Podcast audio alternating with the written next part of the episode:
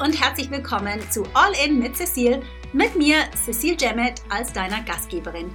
Dies hier ist der Podcast, in dem wir ehrlich und transparent darüber sprechen, was es braucht, um nachhaltiges Momentum für dein Coaching-Business zu kreieren und gleichzeitig durch die Wachstumsschmerzen hindurch zu bestehen. The good and the bad and the ugly darling. Das Ganze rund um mein Lieblingsthema Traumkunden, mit denen die Arbeit nicht nur Spaß bringt, sondern die dein Unternehmen auch profitabel und dich damit zu deiner glücklichsten, erfülltesten, erfolgreichsten und selbstsichersten Version deiner selbst machen. Nachdem ich mein eigenes Business von null Ahnung von Online-Marketing auf multi-sechsstellig gebracht habe und das als zeitarme Mom von zwei jungen Girls, bin ich heute auf einer Mission, so vielen Coaches wie möglich den Weg so viel leichter zu machen, wie er mir ganz oft gefallen ist. Und zu zeigen, wie auch sie ihre Passion in ihr Traumbusiness verwandeln. Das mit meinem Steckenpferd LinkedIn und auch darüber hinaus. Ich bin hier für dich, um dich mit meinen wöchentlichen Folgen zu inspirieren, zu motivieren und mit meinen Tipps zu den Themen LinkedIn, Online-Business und das Leben als Unternehmerin. Right, let's do it. All in.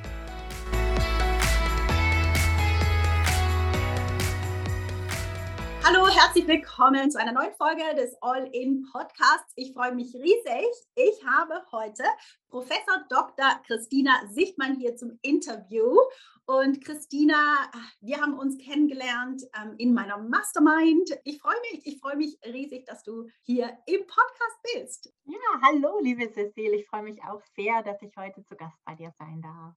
Ich freue mich auch sehr, meinen Zuhörern von dir zu erzählen, was du machst und auch deiner Geschichte dahinter, ähm, weil du bist eine also unglaublich inspirierende Powerfrau auf so vielen verschiedenen Ebenen und ähm, wir werden da ja auch gleich darüber sprechen. Aber vielleicht möchtest du dich kurz vorstellen, wer du bist, was du machst und vielleicht auch woher du bist.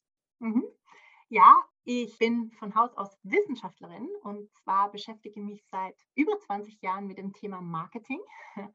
Also ich mhm. forsche im Bereich Marketing, ich lehre im Bereich Marketing und seit ein paar Jahren bin ich aber auch als Schreibtrainerin unterwegs für mhm. Studierende zunächst und jetzt aber auch für meine Kolleginnen und Kollegen in der Wissenschaft und bin auch Coach für Wissenschaftlerinnen und Wissenschaftler. Ich lebe in Wien ich arbeite aber auch in deinem Heimatland, in der Schweiz. Mhm. Ich bin dort äh, an der Berner Fachhochschule beschäftigt und lehre an der ähm, Universität Luzern. Mhm. Ähm, mhm. Und hier in Wien bin ich auch an der Universität Wien beschäftigt. Also ich bin auf ziemlich vielen Baustellen unterwegs. Ja. Ähm, forsche, lehre, ähm, mache viel Schreibworkshops, coache und macht mir alles sehr viel Freude.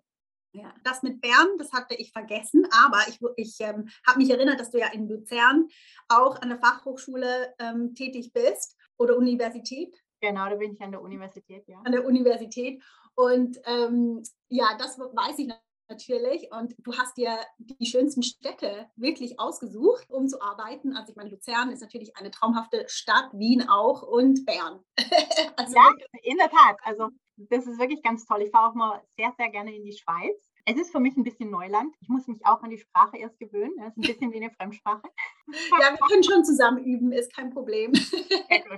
Also Christina, ich finde es ja total spannend, dass wir den Weg zueinander gefunden haben, weil wir ja aus komplett verschiedenen Richtungen kommen. Du kommst von der wissenschaftlichen Ecke und ich mehr von der Online-Marketing, weniger wissenschaftlichen Ecke oder sagen wir auch so, meine Persönlichkeit ist das Gegenteil eigentlich von deiner Persönlichkeit, weil du bist ein Datenfreak, ein Statistikfreak, kommst von der Ecke und bei mir, ich habe es nicht so mit den Zahlen, das, ähm, nicht, also das nicht wertend oder so, aber ich schaue mir Zahlen an und denke, okay, es sagt mir nicht, es, es it doesn't light me up, sagen wir jetzt im Englischen. Ja, ich bin jemand, der eher so mit dem der kreative Flow hat und das weniger von, von der wissenschaftlichen Seite angeht. Also ich hoffe, ich habe das gut erklärt. Und das finde ich halt so interessant, dass wir trotzdem zueinander gefunden haben. Und was ich auch interessant finde, ist, dass du nicht die erste Akademikerin bist in meinem Programm. Und ich würde einfach mal gern deine Sicht hören. Jetzt du machst ja beides, also die Mastermind und den Shift als Akademikerin. Wie siehst du meine Programme an? Also ich gehe davon aus, dass es dir bei mir gefällt, ja. Aber einfach mal deine Sicht auf die, die Dinge fände ich total spannend. schau, ähm, da habe ich verschiedene Dinge dazu zu sagen. Erstens ist die Wissenschaft ja äh, sehr theoretisch. Also ich liebe es, über strategisches Marketing zu sprechen und da ist auch schon der erste Overlap zwischen uns beiden, ähm, weil mein Lieblingsthema, das ich auch meinen Studierenden immer beibringe, ist, dass du dir halt überlegen musst, wer ist deine Zielgruppe, dass du dir überlegst, äh, wie positionierst du dich, für was willst du stehen. Ähm, und das ist für mich der, der Kern äh, der Marketingaufgabe. Aber Theorie und Praxis sind zwei sehr unterschiedliche Dinge, ja. die man es selber für sich anwenden muss. Ja. ja. Also ich kann es ganz, ganz toll für Unternehmen äh, anwenden und es analysieren und auch erzählen und sagen, ja, schau dir, dieses Unternehmen, der positioniert sich so und so und die Zielgruppe sieht so und so aus. Wenn man das für sich selber dann äh, herausfinden darf, ist es ganz gut, wenn das noch jemand anderes reflektiert. Ja. Und ähm, die Motivation in dein äh, Programm zu kommen, ist äh, auch darüber hinaus, dass ich ins Tun komme. Ganz einfach, es, auch wenn man Dinge theoretisch weiß, dann weiß man sie theoretisch, aber man setzt sie nicht unbedingt um in Handlungen. Und wenn man sich committet, vor allem auch, wenn man ein bisschen Geld auf den Tisch legt, dann mhm. ist es einfach noch ein ganz anderes Commitment, dass man sagt, okay, so, jetzt habe ich das gemacht und ziehe ich das Programm auch durch. Ja. Und es war bei mir auch so, ich hatte jetzt während deiner Mastermind auch gar nicht so eine einfache Zeit, weil ich hatte Corona. Ja. Und das war, also es hat mich zwei Monate wirklich äh, total rausgehauen. Also ich hatte zwar Corona nicht so schlimm, aber ich hatte sehr blöde Long-Covid-Geschichten. Und trotzdem bin ich dann wieder reingekommen. Mhm. Und das ist einfach, wenn man in so einem Programm ist, ja. Wahrscheinlich hätte ich tausend Ausreden gehabt, oh, jetzt hatte ich Corona, jetzt muss ich das und das und das machen. Und dann hätte ich das Ganze wieder vertagt. Und so habe ich gedacht, nee, jetzt habe ich noch ein paar Monate in deinem Programm und jetzt will ich auch wirklich dranbleiben. Ja, genau. Also, aber dazu will ich ja auch sagen, nicht jeder kann das auch. Ja, also äh, ich muss sagen, ich habe das Glück, dass ich mit solchen Power-Menschen wie jetzt dir auch zusammenarbeiten darf. Die, wir haben ja alle Leben. Ja, also von der Professor Dr. Christina Sichtmann bis zum Herr Müller. Wir haben alle ein Leben und alle ein Rucksäckchen, das uns manchmal eben da, da reinspielt.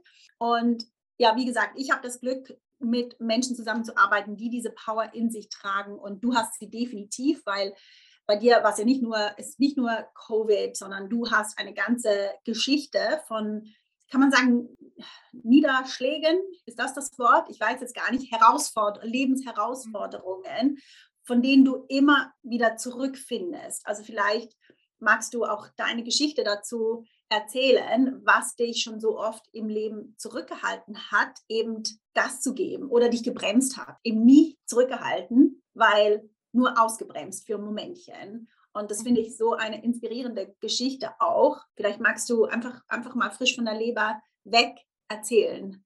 Mhm, Mache ich sehr gerne. Hm, das geht aber ein bisschen zurück. Nämlich sogar ja. direkt, äh, direkt nach meinem Studium. Also ich habe Wirtschaftswissenschaften studiert äh, in, äh, in, an der Universität Hohenheim in Deutschland. Bin auch in Deutschland geboren, äh, dort aufgewachsen und wollte dann unbedingt in die Wissenschaft gehen. Äh, meine Motivation war vor allem, dass ich auch Studierende begleite. Also ich habe gemerkt, am Ende meines Studiums musste ich ein Tutorium halten. Also mein, mein Kommilitoninnen und Kommilitonen einen komplexen Sachverhalt erklären. Und dann habe ich festgestellt, oh, das kann ich ziemlich gut und es macht mir sehr viel Spaß. Und dann wollte ich mhm. unbedingt in die Wissenschaft gehen. Weil ich bin ja auch so ein, so ein Datenfreak, wie du weißt. Ja. Und das ist auch noch, das ist einfach so, das Forschen und mit Daten umgehen und Daten auswerten. Und übrigens ist es ein sehr kreativer Prozess auch, weil äh, mit, mit, Daten geht man sehr kreativ um. Also du, du, du wertest nicht nur Daten aus, sondern du schaust dir die Geschichte mit diesen Daten an. Und das hat mir große Freude bereitet. Und dann habe ich das gemacht und habe auch ziemlich Karriere gemacht. Also ich habe dann äh, irgendwann eine Juniorprofessur bekommen an der Freien Universität Berlin. Damals war das noch ein relativ neues Modell sozusagen. Und dann wurde ich abgeworben an die Universität Wien. Und dann kam mein Sohn. ja. ja. Und es ist einfach so, äh, dass wenn du so eine wissenschaftliche Karriere machst, dann bist du halt in gewissen Jahren, sagen wir mal so zwischen deiner Promotion, so sechs, sieben, acht Jahre nach deiner Promotion, ist im Prinzip die Hauptzeit, wo du forschst und publizierst und so weiter. Und jetzt habe ich aber ein Kind bekommen Mhm. Und dann konnte ich plötzlich nicht mehr 14 Stunden arbeiten. Ja, ich komme mir bekannt vor. ja. Und das hat natürlich viel Schönes ins Leben gebracht, wie du auch weißt. Und das hat auch viel äh, Nachdenken gebracht, was will ich denn jetzt und will ich weiter diesen Weg gehen, aber ich wollte unbedingt diesen Weg weitergehen. Und es war dann unglaublich anstrengend, was du wahrscheinlich auch weißt, wenn man ein kleines Baby hat und dann äh, will man publizieren und dann hat man Lehre und so weiter und so fort. Ich hatte noch die besondere Herausforderung, dass ich in Wien äh, alleinerziehend war. Also mein Mann, der war immer in Deutschland, der ist in Deutschland geblieben und ist nur am Wochenende nach Hause gekommen. Naja, und dann wurde ich immer müder und müder und müder und müder und habe gedacht, ich, ja, ähm, hoffentlich kriege ich kein Burnout. Ja. Wirklich ständig erschöpft war. Und dann sind auch noch ganz viele andere Sachen in meinem Leben passiert. Also ich bin, ähm, ich hatte einen Bandscheibenvorfall, also gesundheitliche Probleme einfach. Und dann bin ich irgendwann mal zum Arzt gegangen und per Zufallsdiagnose hat man herausgefunden, dass ich eine Krebserkrankung habe. Hm. Und äh, das klingt jetzt vielleicht komisch, ähm, aber ich war damals sogar fast erleichtert, ja. dass man das gefunden hat, weil dann hatte ich zumindest einen Plan. Also weißt du, ähm, wenn ich das so sage, erschrecke ich immer ziemlich viele Menschen. Aber es war wirklich so, dass mit dieser Diagnose habe ich endlich eine Erklärung gehabt, warum, warum ich immer so erschöpft war und warum mir so viele komische Sachen im Leben passiert sind. Aber dann war es eigentlich in dem Moment schon klar, dass ich meine akademische Karriere abhaken kann. Ja. Weil ich einfach bedingt durch äh, meine Erkrankung hatte ich natürlich lange Fehlzeiten und ja, musste eine lange Pause machen und konnte dann auch nicht mehr voll einsteigen. Und dann habe ich mir überlegt, hm, doof, ich habe eigentlich nichts anderes gemacht in meinem Leben. Es kommt für mich nicht in Frage, in die Praxis zu gehen, in einen Marketingjob zum Beispiel oder einen Marktforschungsjob, was jetzt bei meinem Hintergrund die, das Normale gewesen wäre, aber ich wollte einfach in kein hierarchisches Verhältnis gehen. Also ich bin zu starker Freigeist und zu kreativ, irgendwas anderes zu machen. Und dann bin ich eben drauf gekommen, jetzt mache ich mal das, was ich mein Leben lang gemacht habe. Ich lehre, wie man schreibt. Ja, also habe ich bin ich Schreibtrainerin geworden und habe das immer mehr verfeinert und ähm, habe jetzt auch eine Ausbildung gemacht zum Coach und habe gemerkt, dass das in der Wissenschaft sehr gefragt ist und bin jetzt eben auch Coach für Wissenschaftlerinnen und Wissenschaftler. Genau, also es sind ja, also zum einen danke für das offene Teilen von deiner Geschichte. Und einfach, also ich hoffe auch, das macht dem, dem einen oder anderen einfach Mut, dass es eben, egal was das Leben einem hingibt oder hinwirft, dass man immer die Wahl hat. Also die Wahl hat, was man halt damit tut. Und ich glaube, bestimmt hattest du da auch ganz viele dunkle Stunden. Und aber es ist ja auch so ganz oft im Leben, aus den dunkelsten Stunden wachsen irgendwie die schönsten Blumen schlussendlich. Oder wie auch immer, ich versuche mir das jetzt bildlich vorzustellen.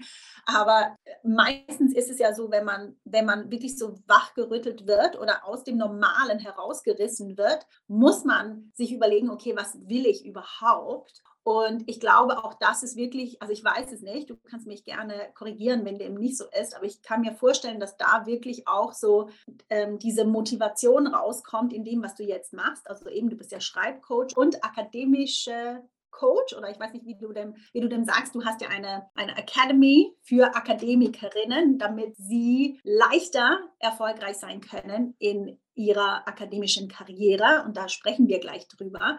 Aber weil du eben durch diese dunklen Stunden gegangen bist und herausgefunden hast, wofür brenne ich, darum kannst du jetzt das auch mit so viel Hingabe und Freude machen, obwohl ja jetzt im Moment du noch Long Covid ein bisschen nachträgst vielleicht und ne, also diese innere, diese intrinsische Motivation, wie man sie ja nennt, die kommt wahrscheinlich genau darum, weil du alles zurückgefahren hast und einfach dir überlegt hast, was ist es, was ich wirklich machen möchte? Und das machst du heute und mit so viel Power und Freude, die man dir nie zutrauen würde, wenn man dich jetzt nicht kennt und wenn man denken würde, was die Frau schon alles durchgemacht hat. Ich hoffe, ich habe das so richtig beschrieben, aber das ist so, wie ich dich sehe. Einfach diese Energie, die trotz allen Herausforderungen immer da ist und diese Liebe für die Arbeit, die du tust. Das ist ganz sicherlich so. Also einfach diese Krise und natürlich gab es und ich meine, es gibt, ich glaube, jeder Mensch kennt es auch, es gibt einfach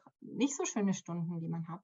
Und weil das bei mir eine ganz besondere Herausforderung war, habe ich sicherlich auch meinen ganz eigenen Weg gefunden, wie ich damit umgehe. Und es hat natürlich auch meine Perspektive sehr verändert.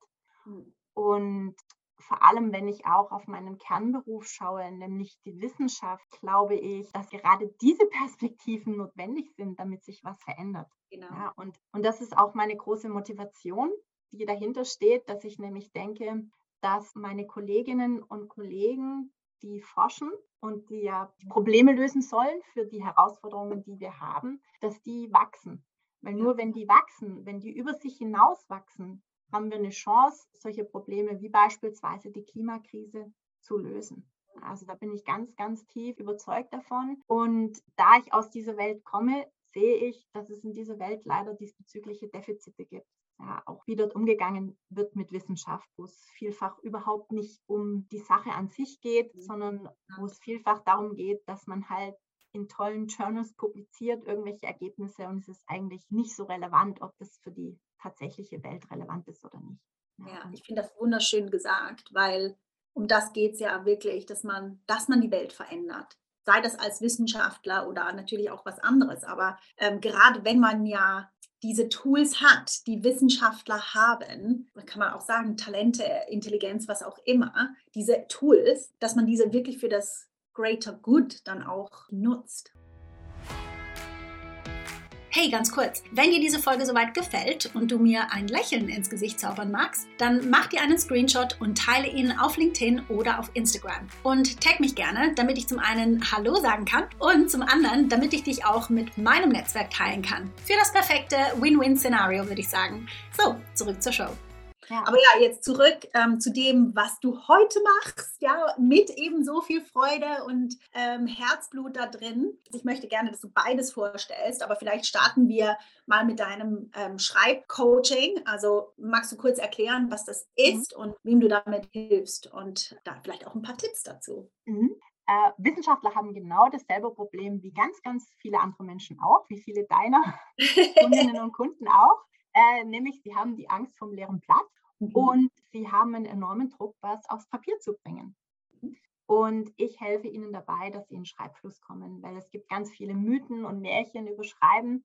Und man selber hatte auch immer so das Gefühl, äh, ich kann nicht gut schreiben.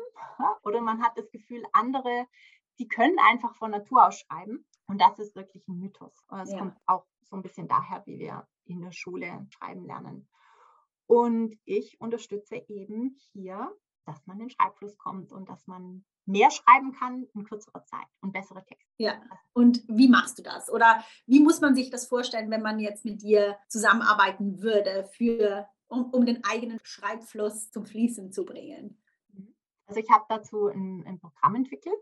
Mhm. Das ist ein siebenteiliges Programm. Und hier geht es sehr viel erstmal um die Reflexion über das Schreiben. Also wie, wie geht es mir denn, wenn ich, wenn ich schreibe? Und dann schauen wir uns an, wie schreibe ich denn? Äh, und dann stellen die meisten fest, oh, ich habe einen wahnsinnig hohen Anspruch an mich selber. Mhm. Ja. ja, weil wir setzen uns hin und wir glauben, okay, wir schreiben jetzt und sofort steht der perfekte Text am mhm. Papier. Und das ist schon mal der erste Zahn, den ich dann ähm, meinen Kunden ziehe, weil es geht erst darum, mal einen großen Mess zu produzieren. Genau. Und dann eben zu überarbeiten. Und schon alleine dieser Gedanke, der verändert total viel. Weil wenn ich mich hinsetzen kann und ich schreibe einfach irgendwas mal, ja. bringe irgendwas aufs Papier, dann fließt es sehr viel einfacher. Ja, genau. Also das ist ja auch das, was ich meinen Kunden sage. Na, und das ist total nicht wissenschaftlich belegt, ja. Aber ich, ich stelle mir das immer so vor, dass wir wie so den Verstand haben, der da sitzt und sagt, hm, das ist äh, falsch für die Rechtschreibung oder hm, das würde ich jetzt anders sagen. Und aber dahinter, also ich, ich, ich stelle mir immer den Verstand wie so eine Mauer vor, aber dahinter oder davor, wie, wie man es auch immer sehen möchte, bevor der Verstand einsetzt, ist unser ganzes Wissen. Und das ist alles da, aber es geht wie nicht raus, weil es blockiert wird von dem Verstand. Also das heißt, wenn ich aber schnell genug bin und ich bin da inspiriert halt von der Mel Robbins, die das Buch geschrieben hat, die Fünf-Sekunden-Regel. Und ich habe für mich herausgefunden, wenn ich einfach mal anfange, dann komme ich auch irgendwie in den Fluss. Dann geht es auch. Na, und ähm, ja, aber es ist natürlich messy. Es ist nicht hübsch. Es ist einfach nur hingeknallt und dann kann ich damit arbeiten. Genau, so ist es. Und das ist das Problem von ganz vielen, die mit diesen zwei Persönchen auf ihrer Schulter versuchen zu schreiben, nämlich dem Persönchen, das kreativ sein möchte und das produktiv sein möchte und den inneren Kritiker, den du gerade genannt hast, ja, der uns ständig halt so erzählt, oh, das kannst du nicht so schreiben, was für ein blöder Gedanke, uh, jetzt hast du aber schon wieder das falsche Wort benutzt oder so. Und wenn wir mit beiden Persönchen auf der Schulter versuchen zu schreiben, dann kriegen wir einfach nichts hin. Das heißt, wir brauchen beide. Ne? Wir brauchen sowohl diesen Produzenten, die kreative Person, und wir brauchen später aber auch den Kritiker, der dann kritisch auf unseren Text schaut. Aber wir sollten versuchen, das nacheinander zu machen und nicht gleichzeitig. Das funktioniert nicht. Okay. Ähm, bevor wir in Flow kommen, ist es immer so, dass wir kämpfen.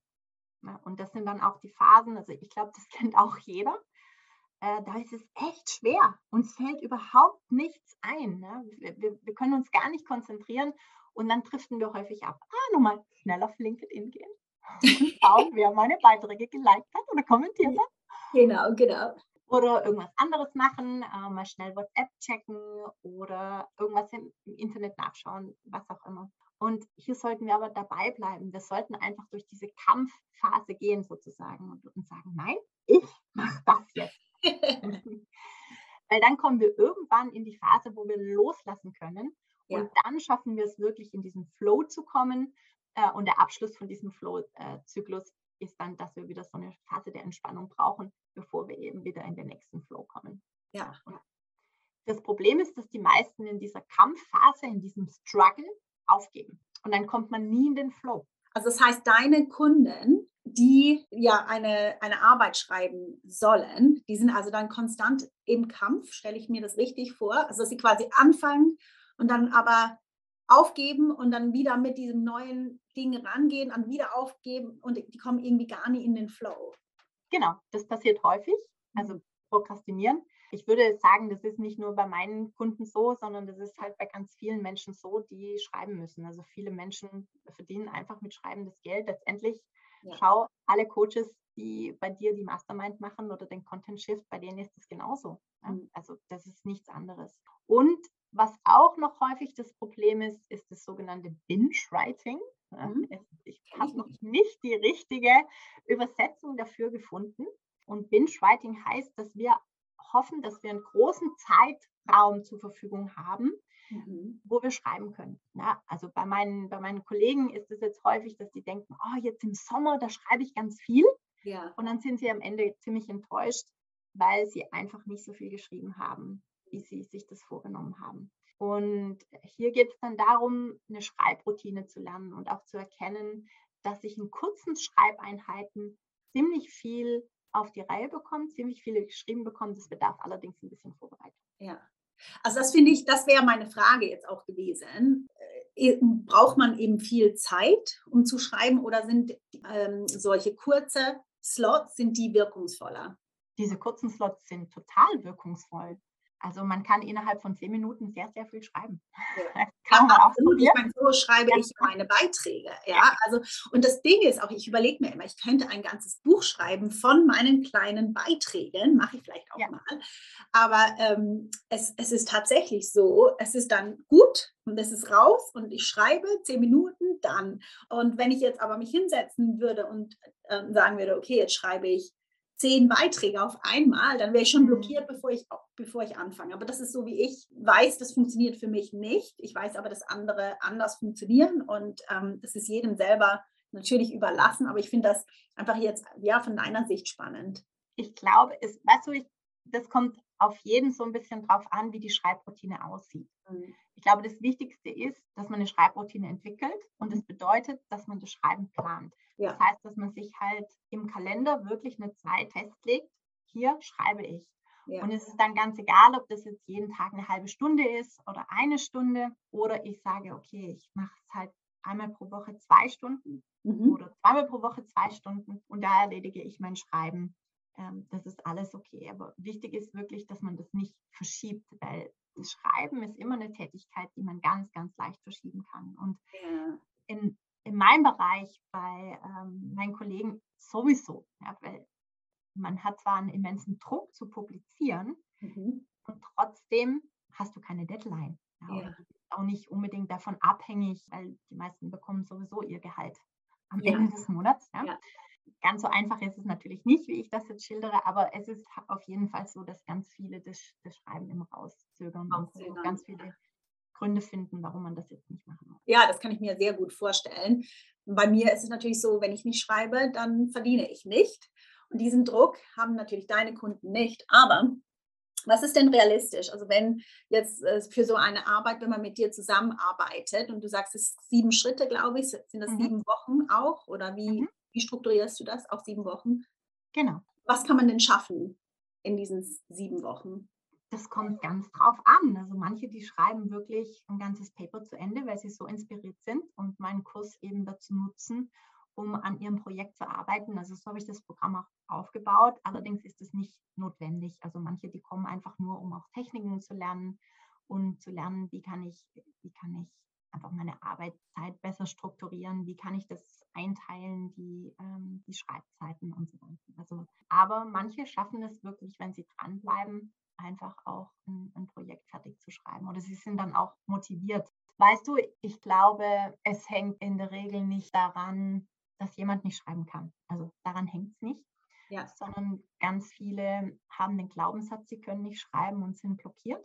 Mhm. Und was ich in dem Programm mache, ist, dass sie das Vertrauen in das eigene Schreiben aufbauen. Das ist für mich das Wichtigste. Ich habe auch einen Podcast, also für Studierende, der heißt Du schaffst das, erfolgreich deine Abschlussarbeit schreiben. Das ist jetzt nicht mehr so mein Core-Business, aber damit habe ich angefangen.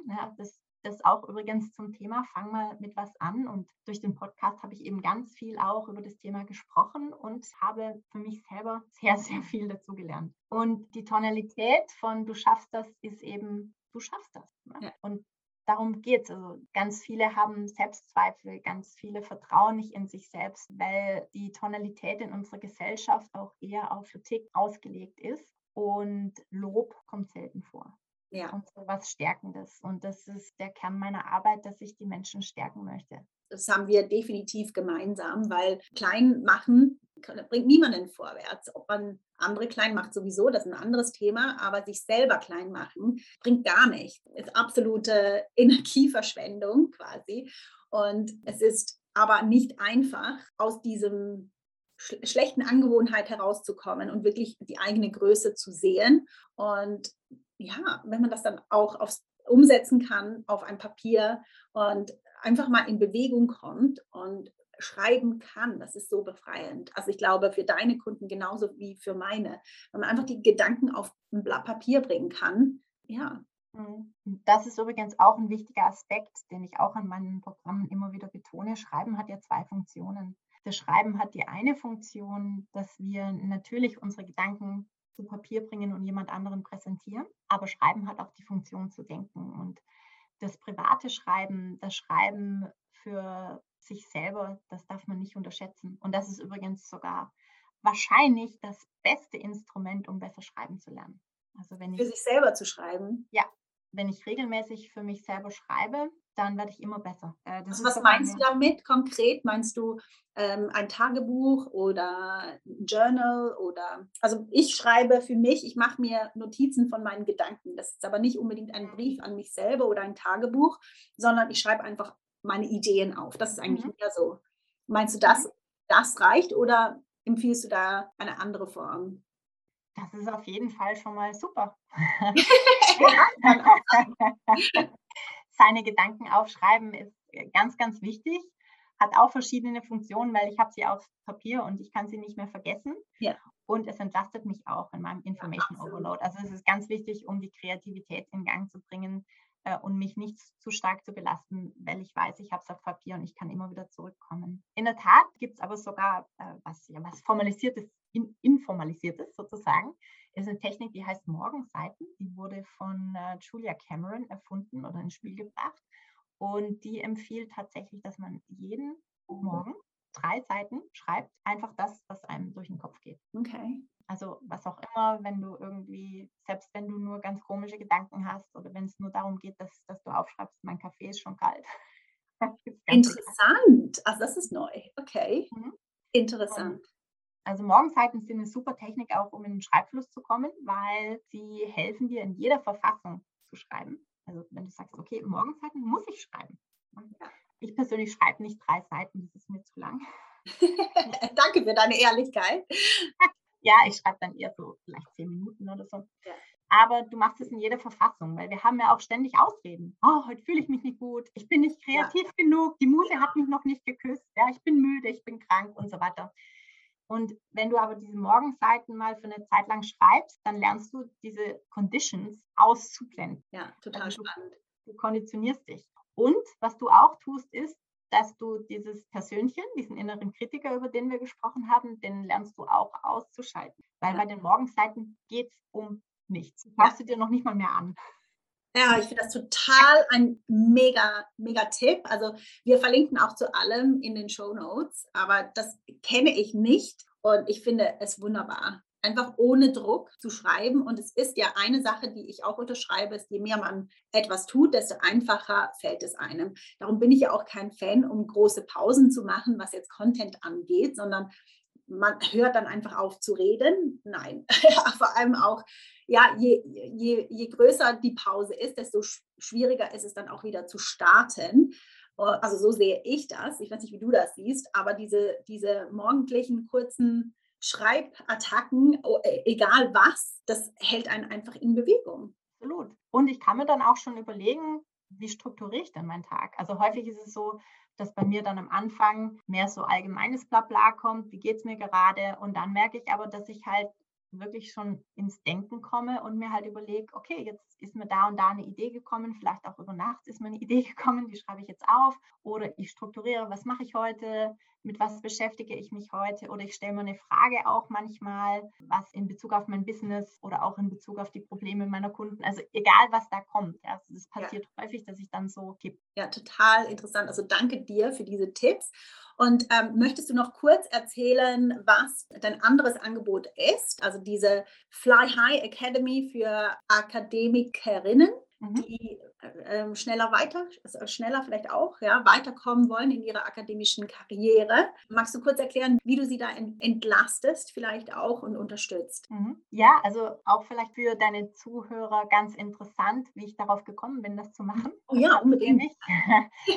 habe ich nämlich aus den Kundenstimmen äh, gelernt, aus meinem Programm. Mhm. Das heißt How to Write Great Papers in This Time. Dort habe ich nämlich festgestellt, dass ganz viele Frauen in einer bestimmten Lebensphase mein Programm buchen. Mhm. Und dann habe ich festgestellt, dass sie in diesem Programm sind, weil sie ein Symptom bekämpfen wollen, nämlich dass sie glauben, sie können nicht gut schreiben.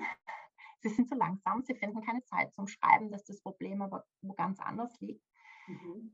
Und dann habe ich mich entschlossen, okay, jetzt will ich ein Programm auf den Markt bringen, das eben diese jungen Frauen, Wissenschaftlerinnen, die ähm, auch in der Familienphase sind und viele fragen sich auch, wo war es das jetzt?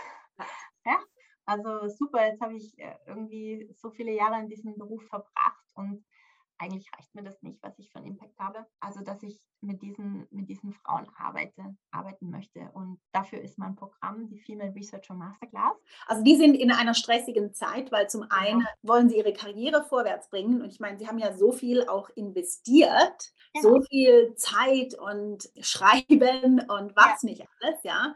Und dann natürlich, wie auch die meisten Frauen in verschiedensten Berufen, ist es so, dass halt einfach das Thema Familie, gerade jetzt bei deinen Kunden, die ja einen sehr anstrengenden Job haben, der eben nicht 9 to 5 ist, sondern eher so weiß auch nicht, fast 24 mhm. Stunden manchmal, aber ähm, halt sehr lange Tage. Ich weiß nicht, hast du gesagt, 14 Stunden Tage und da jetzt noch eine Familie reinzubringen, wie, ja, es ist halt einfach ein, eine Herausforderung, da zu bestehen auch, diese Karriere weiterführen zu können, was man ja will. Man hat das ja nicht alles umsonst gemacht, aber natürlich, man will auch gerne die Kinder auf, aufwachsen sehen zum Beispiel oder die Beziehung haben und einen Mann haben auf die auf Dauer. Ja, also genau, und da, das ist eine Herausforderung, das alles zu balancieren. Und das ist das auch, wo du deinen Kundinnen hilfst, nicht wahr?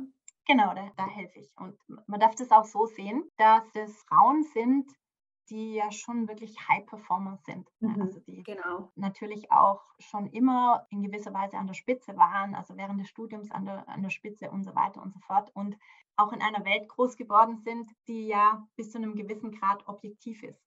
Ne? Also zumindest bis zum Doktorat, also bis du deine Promotion machst, ist es, würde ich mal sagen, äh, objektiv in dem Sinne, dass es halt Noten gibt. Und da gibt es in der Regel keine großen Unterschiede zwischen Männern und Frauen. Im Gegenteil sind die Frauen häufig besser. Mhm. Und dann plötzlich, was passiert, ist, dass wir einen enormen Abfall haben an den Führungspositionen im Wissenschaftsbereich. Mhm. Also während wir eine Promotion noch ungefähr ein Geschlechterverhältnis haben von 50-50, fällt es dann bei den Top-Jobs auf ungefähr 25 Prozent Frauen, 75 Prozent Männer. Wow. Und das hängt ja nicht damit zusammen, dass die Frauen schlechter sind.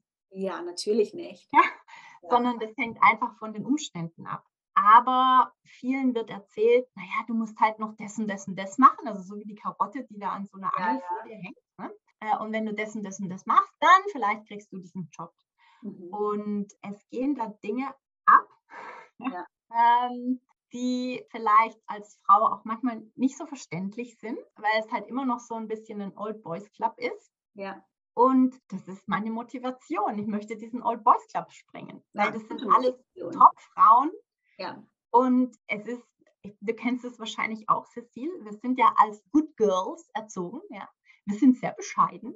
Wir halten uns zurück. Wir sprechen nicht über unsere Achievements. Ja, genau. Also das ändern wir aber bei mir. ja, genau. ja. Wir spielen uns nicht im Vordergrund und so weiter. Und irgendjemand wird dann schon erkennen, dass wir ganz toll sind. Oh yes, das war ich. Hundertprozentig. Ich arbeite einfach gut und jemand wird es dann schon erkennen. Genau, äh, genau, dass genau. Job mache. Mhm. Genau. Und um das zu durchbrechen, ist einfach ein Mindshift notwendig. Und das möchte ich mit meinem Programm erreichen. Genau, und dass es dann halt einfach auch Mittel und Wege gibt, dass man es.